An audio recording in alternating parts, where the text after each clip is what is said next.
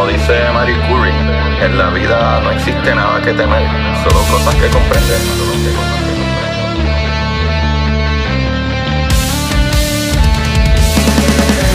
Recuerden correr y buscar la manera de aprender que más le divierta.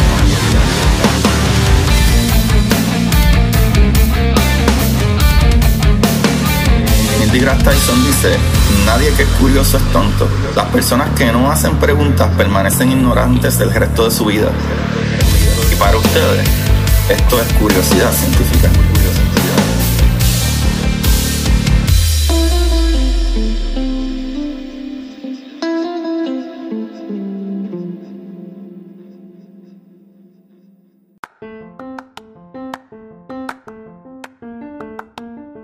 Buenas curiosidad científica, bienvenidos sean todos y todas ustedes a este subprograma de curiosidad. Espero que todos se encuentren bien aquí con ustedes, eh, su host Agustín Valenzuela, trayéndoles las distancias del universo.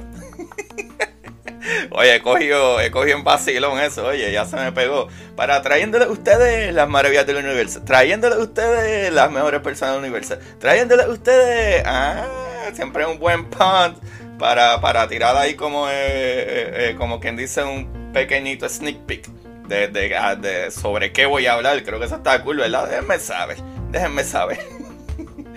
Les pido disculpas, ¿verdad? Porque el capítulo salió un día más tarde en la semana. Sabemos que sale los lunes. Pero tranquilo, que no le he fallado ni una semana como quiera. Porque aunque sale un día más tarde, ¿verdad? Tengo que aceptar que me tomé este weekend un poco más relax y dándome un breakcito de tanto trabajo.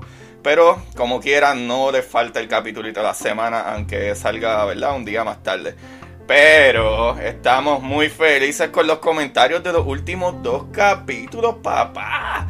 Que mira, si no has escuchado la ciencia detrás del whisky con el whisky Rican, ¿verdad? Con Pablo Corillo, mira para atrás. O más todavía, papi, la explosión de explicaciones de física que tuve en mi conversación con Bennett Service de los Rivera Destino, Corillo.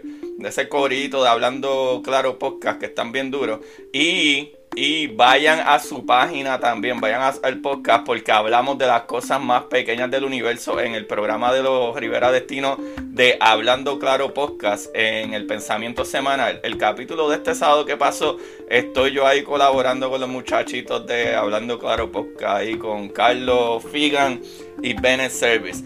Pero eso es lo que tienen que hacer ahora mismo. Cuando terminen de escuchar esto, denle para atrás para que escuchen mi capítulo con Bennett, escuchen el otro capítulo con el Whisky Rican, con Pablo, y vayan después al canal de Hablando Claro Podcast, papi, denle en cariño y díganle, mira, ese muchachito de curiosidad científica me gusta, Bennett, me gusta, muchachos, para, ¿verdad? Para que impulsen más colaboraciones con toda esta gente maravillosa. Así que pues, después de que acabes con este capítulo, dale atrás a los capítulos anteriores.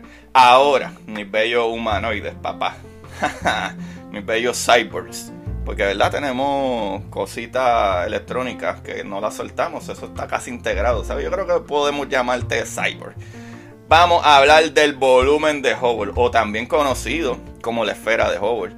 Pero les quería mencionar algo súper cool que aprendí hoy mismo, hoy.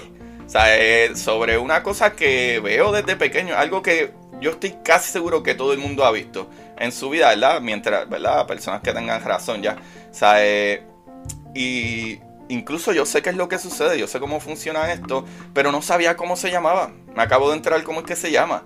Pues le comentaré aquí que existe un efecto físico que unos le pueden llamar ilusiones o alucinaciones o cositas así. y el efecto tan tan tan Fata Morgana, papá, que recibe su nombre del italiano Fata Morgana, es decir, Ada Morgana, en referencia a la hermanastra del rey Arturo, eh, Morgan Le Fay, que según la leyenda era una hada cambiante. Uh, místico. Pero lo que sucede realmente no tiene nada que ver con nada. Es un espejismo o eh, ilusión óptica que se debe a una inversión de temperaturas que lo van a entender súper fácil. O sea, los objetos que se encuentran en el horizonte, como por ejemplo islas, acantilados, barcos o, o, témpanos de hielo, adquieren una apariencia, ¿verdad?, como alargada o elevada O sea, similar como a los castillos de los cuentos de hadas que están flotando en el aire. Pues algo así. O sea, el Fata Morgana más célebre es la que se produce en la costa meridional de Sicilia. En ese estrecho de, Messina, entre Calabria y Sicilia, es que sucede esto. ¿Qué es lo que sucede, Corillo? Con el tiempo, ¿verdad? En calma, la separación regular entre el aire caliente y el frío, ¿verdad? Más denso, cerca de la superficie terrestre puede actuar como una lente reflectante o, refractante, ¿sabes? Produciendo una imagen invertida, ¿sabes? Literal como funciona si tú te miras en un espejo.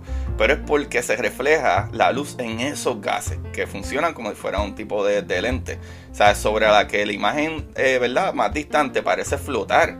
¿Sabes? Los efectos Fata Morgana suelen ser visibles por la mañana, después de una noche fría, es un efecto habitual en valles de, ¿verdad? Que tienen montañas altas donde el efecto se puede acentuar por la, ¿verdad? Por la curvatura del suelo del valle que cancela la curvatura de la tierra.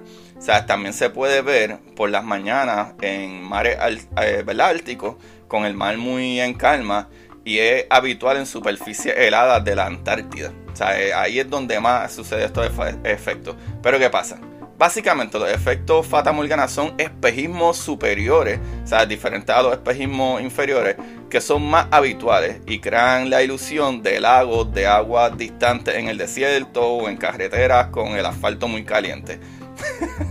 Eso es lo que es Fata Morgana. Qué cosa más cool, mano. ¿eh? El efecto Fata Morgana. Así que ya sabes que cómo se llama ese charco de agua que ves en la calle mientras guías, que cuando te acercas te das cuenta que no hay agua. Nah.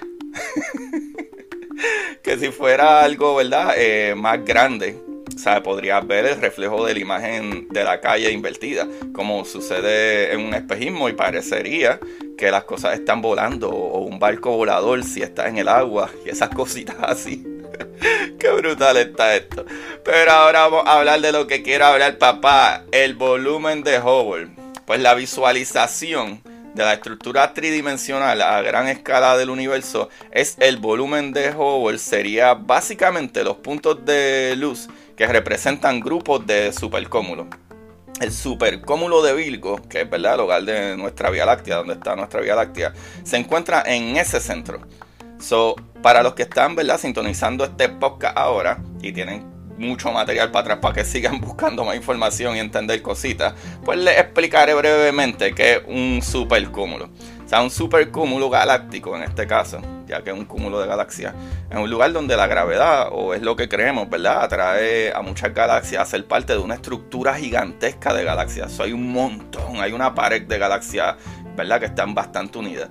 Pues ese supercúmulo al que nosotros le pertenecemos se llama el supercúmulo de Virgo. ¿Qué sucede? En cosmología se llama volumen de Hubble o esfera de Hubble a la región del universo que rodea a un observador. O sea que nosotros eh, eh, en el supercúmulo de Virgo seríamos ese centro de ese super, ¿verdad? Ese volumen de Hubble. Porque es todo lo que rodea a donde nosotros, ¿verdad? Estamos. Que es algo que creo, ¿verdad? Este que debo de explicar que algo súper sencillo es el cálculo de cómo esto sucede. O sea, como esto sucede es que básicamente es C, ¿verdad? Que es la velocidad de la luz entre HO, que es la constante de Hubble. ¿Sabe? ¿Y qué es la constante de Hubble? Básicamente la constante de Hubble es la unidad que describe qué tan rápido se expande el universo a diferentes distancias desde un punto particular del universo. En palabras sencillas, eh, la constante de Hubble es básicamente que las cosas que están más cerca, a cuánta velocidad se alejan, referente a las cosas que están más lejos, a cuánta velocidad se alejan las que están más lejos del el punto de vista de donde nosotros estamos. O sea que cada vez que yo hablo de, ese cálculo de Hubble, que es básicamente la eh, multiplicación, ¿verdad? De la velocidad de la luz multiplicado por la constante de Hubble. Que es como dije, ¿verdad? El, cálculo o, o, la unidad en que se mide a cuán, cuán lejos está. Eh, una cosa. Eh, de la distancia de donde nosotros estamos y cuánto. Cuán velocidad se está alejando. So, más allá de la cual los objetos se alejan del mismo a una velocidad mayor que la velocidad de la luz debido a la expansión del universo. ¿Qué sucede aquí? Para que tengan una idea, ¿verdad? En cosmología, lo que se llama el volumen de Hubble eh, es la región, región del universo que rodea al observador, tú y yo, más allá de la cual los objetos se alejan del mismo. Y so, para que entienda es, ¿verdad? Este, este, es como que hay un circulito o, o hay un área, por ejemplo, si tú te paras en una playa, y tú miras hacia el horizonte, va a llegar un punto que tú, como una línea, como si ahí se acabara el mar, pero no se acaba el mar. Es que a lo mejor está la misma curvatura de la Tierra, pero aunque no se acabara el mar, tus ojos pueden ver solamente hasta una distancia, al menos que te quedes mirándolo el suficiente tiempo para que la luz de cosas más lejanas a lo mejor te lleguen. Pues hay un límite de donde nosotros podemos ver y ese límite básicamente, básicamente se le llama el volumen de Hubble. Esto está bien cool, Corillo. O sea, de una forma más básica, cuando hablamos del volumen de Hubble o esfera de Hubble, hablamos del universo observable. Pero aquí viene el truco, chavalito. El universo observable no es necesariamente el volumen de Hubble. Estos dos conceptos no son iguales, ya que el universo visible es más grande que el volumen de Hubble. ¿Qué quiere decir eso? que como quiera la luz que viene de mucho más lejos, como quiera nos llega con el tiempo, a pesar de que el volumen de Hubble, que es donde se supone que ya no veamos las cosas, es más pequeño. O sea, y, van a entenderlo ya mismo. Pero Agustín, ¿por qué tienes que enredar todo?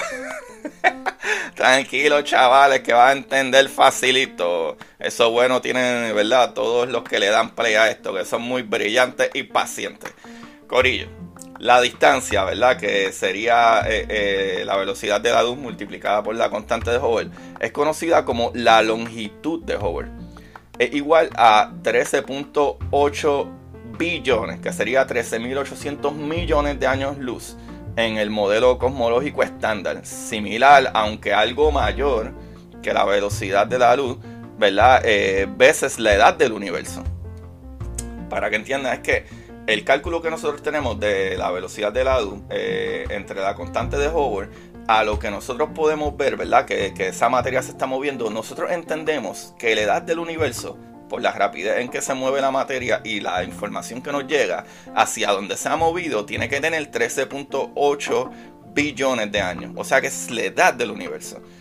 Pero, pero, ello se debe a que uno ¿verdad? O, esa, velocidad de la luz multiplicado por la constante de Hubble ofrece la edad del universo por una extrapolación hacia el pasado que supone una velocidad de recesión de las galaxias constante desde el Big Bang. ¿Qué sucede? Este cálculo que nosotros hacemos, ¿verdad?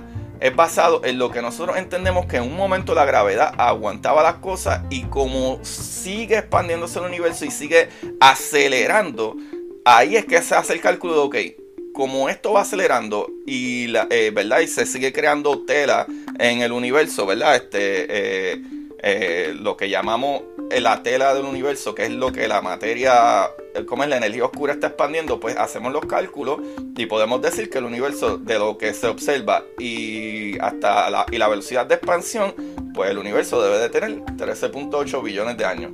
Pero sin embargo, la velocidad de expansión del universo parece haber cambiado a lo largo del tiempo, Corillo. En una primera etapa, la recesión de las galaxias fue este, ralentizada o detenida un poco por la gravedad, mientras que ahora, debido a la energía oscura, la expansión del universo se está acelerando. que eh, como consecuencia de todo ello, ¿verdad? Eh, la velocidad de la luz, ¿verdad? O uno de la velocidad de la luz entre la constante de Hubble, únicamente una edad aproximada de nuestros cosmos. O sea que puede variar en unos 300.000 años de edad, que es lo que siempre se dice, más o menos 1.8 billones y hay un, un, ¿verdad? un número de, de probabilidad de error alrededor de unos 300.000 años de la edad del universo. Pero estamos bastante accurate. De acuerdo a los cálculos, y observaciones, estamos por ahí, en los 13.8, más o menos. So, los confines del volumen de Hubble eh, son conocidos como límite de Hubble. La ley de Hubble señala que los objetos en el límite de Hubble se alejan a una velocidad promedio de la velocidad de la luz respecto a un observador terrestre. Eso significa, ¿verdad? O es significativo, ya que en un universo en el cual el parámetro de Hubble hubiera sido constante, la luz emitida ahora por objetos fuera del límite de, Hubble nunca podrían ser vistos por un observador terrestre. Sin embargo, la constante de Hubble no es, a pesar de su nombre, constante. Y ahí está el truco. En un universo de Friedman, en verdad, desaceleración, la esfera de Hubble se amplía más deprisa que el propio universo y su límite alcanza la luz emitida por galaxias, ¿verdad? Galaxia anteriormente no observable. O sea que lo que está diciendo es que el volumen de Hubble sigue creciendo y entonces ahora sí se, entiende que como quiera esa luz que se sigue alejando deberíamos de verlo. Pero esa es en, ¿verdad? En, la, teoría básicamente en, en el universo de Friedman en un universo de desaceleración, lo cual sabemos que el universo no está en desaceleración ya. O espero no haberlos confundido. Estas son las dos partes. Está el universo constante, que va a seguir, eh, ¿verdad? Eh, alejándose a pesar de, todo, pero y a pesar de su nombre constante, pero también está el universo de Friedman que está en desaceleración. Pero en ese universo de desaceleración, entonces, eh, el volumen de Hubble se expandiría y podríamos ver las primeras luces que hay mucho más lejos o que se están alejando, pero eh, por el contrario, en el universo cuya expansión se acelera, la esfera de Hubble se amplía más despacio que el universo, saliendo algunos objetos fuera de la esfera de Hubble. Corillo, ¿qué nos dice esto? el límite de Hubble, pues no define el horizonte de sucesos cosmológicos, es decir, la frontera entre aquellos, eh, ¿verdad? aquellos acontecimientos visibles en un momento dado y aquellos que no son nunca. Porque dependiendo del modelo adoptado, la luz emitida en tiempos remotos por objetos fuera de la esfera de Hubble podrían finalmente entrar a la esfera y ser vistos. Si, como comúnmente se acepta, la expansión del universo se acelera, en un futuro algunos objetos dentro del límite de Hubble ya no podrán ser observados. Y saben que moriremos con un cielo completamente oscuro. No. Pero esto es real, Corillo. Al menos que pase algo que no sabemos o conocemos todavía.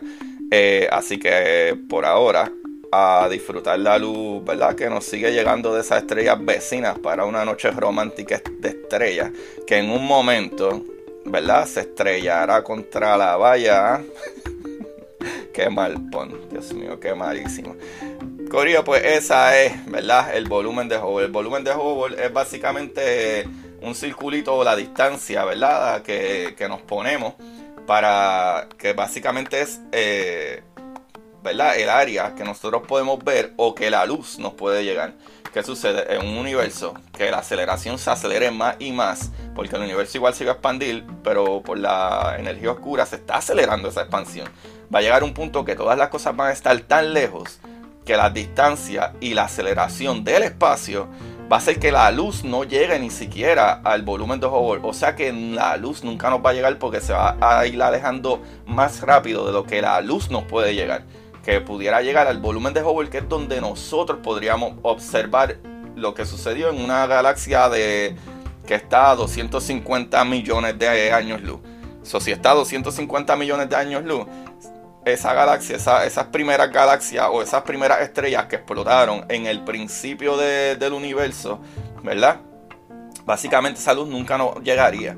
Ahora, eh, eh, eh, hay demasiadas cosas, ¿verdad? en cosmología y hay demasiadas cosas, no solo cosmología, porque cosmología, como me enseñó Patricia, es más bien el principio de donde salió todo, pero en observaciones de lo que es el universo constante o un universo, ¿verdad? Este que sigue en expansión o se está expandiendo constantemente, también puedo utilizarlo para los dos lados, eh, va, a haber un volumen, ¿verdad? O, de Hubble eh, en el que ya no podremos observar, ¿verdad? Estrellas que se sigan alejando, galaxias que se sigan alejando y literalmente podemos terminar en esa expansión del universo, podemos terminar en total oscuridad. Total oscuridad hasta que esa expansión sea tan y tan y tan y tan fuerte y esa energía oscura sea tan fuerte que a lo mejor coja eh, ¿verdad? clusters de galaxias como en el que nosotros somos parte, ¿verdad? como ese cluster de galaxias de Virgo y que separe todo, incluyendo planetas, incluyendo otras estrellas en nuestra misma galaxia y nos quedaremos, mira, con un cielo completamente oscuro. Y cuando eso sucede, comienza a suceder otra cosa que es que, que la expansión y las cosas, la energía termina, ¿verdad? Muriendo, en la estrella o el sol de nosotros explota y por esa expansión que no haya energía, llega el punto, y no es para asustarlos, pero puede llegar a un punto que si esa energía oscura incrementa y sigue incrementando, va a llegar a un punto que hasta las mismas partículas se van a despegar unas de otras y la energía va a morir completamente y vamos a tener un universo que no va a morir en caos y en fuego, sino en completo frío, a cero Kelvin, que es negativo 273.15 grados Celsius. Negativo 273.15 grados Celsius. El frío infinito, ya no hay energía, ya no hay nada más. Ah, ya pueden ir a llorar. Así que mira la suerte que tenemos, Corillo, de estar aquí. Qué maravilla. Vamos a disfrutar nuestras maravillas que tenemos y ver la ciencia del mundo y el universo espectacular que tenemos y, lo, lo, ¿verdad? Lo, lo que somos, lo, lo afortunados que somos de estar aquí y vivir esto ahora. Eso está brutal. Y esta información la saqué de esacademic.com, de treadreadapp.com, de diccionario.sensashment.com, de bing.com, de enciclopediauniverso.com. Y eh, lo de Fata Morgana lo saqué de Farmers, ¿cómo es que se llama? Farmersalmanac.com. Eh, Eso está súper cool también. Y nada, Corillo. El libro de hoy se llama Curiosidad Científica. El universo en arroz con habichuela. Curiosidad científica, el universo en arroz con habichuela. Estoy leyendo el libro de Richard Feynman. Ahora mismo está súper gracioso. Está súper gracioso. Eh, digo, ya yo había leído bastante parte del libro, pero lo volví a retomar. Eh, porque dije contra, déjame leer algo que sea súper interesante y, pero que, y tenga ciencia, pero que sea cómico. Ese libro de Richard Feynman es súper cómico y corillo. Yo lo conseguí en español. Casi todos los libros que yo leo son en inglés, pero este de Richard Feynman, ¿está usted de broma, señor Feynman? Es en español, lo pueden conseguir en español. Y los que prefieran en inglés, pues oh, está definitivamente en inglés. Pero ese librito en específico, eh, está usted de broma, señor Feynman, eh, se consigue en español, pues mi esposita me lo consiguió en español. Ahí lo tienen Corillo. Y mi libro, Curiosidad Científica del Universo en Arroz con Habichuela. Y Corillo. Le tengo noticias que vienen por ahí, que ya se lo dije. Estén pendientes a mis redes, Curiosidad Científica Podcast en Instagram, Curiosidad Científica en Twitter. Viene un libro nuevo. Ya mismo, ya está en edición. Ya, ya el libro está escrito. Está en edición, bregando portada y cositas así. Y nada, una vez se, apruebe todo, eh, ya mismo sale la preventa, ¿ok? Y el libro debería de salir completamente release a finales de julio del mes que viene. O sea que estamos ahí al lado. Corillo, estoy súper excited. ¿Por qué? Porque este libro, es más, les voy a chotear el nombre. Se llama La Exploradora Titán. Es un libro de ciencia ficción basado en ciencia, de exploración espacial. Es súper brutal. Tiene un montón de acción y ideas, eh, ¿verdad? La idea del libro son teorías que existen y está, está brutal. Estoy súper orgulloso de ese libro y se llama La Exploradora Titán. Así que, Corillo, estén pendientes a mis redes, Curiosidad Científica Podcast en Instagram, eh, Curiosidad Científica en Twitter. Y, Corillo, gracias por una vez más estar aquí. Recuerden buscar la manera de aprender que más le divierta. Chequeamos bellezos y bellezas y bellezix y todas esas cositas bye bye. Y para ustedes, esto es curiosidad científica.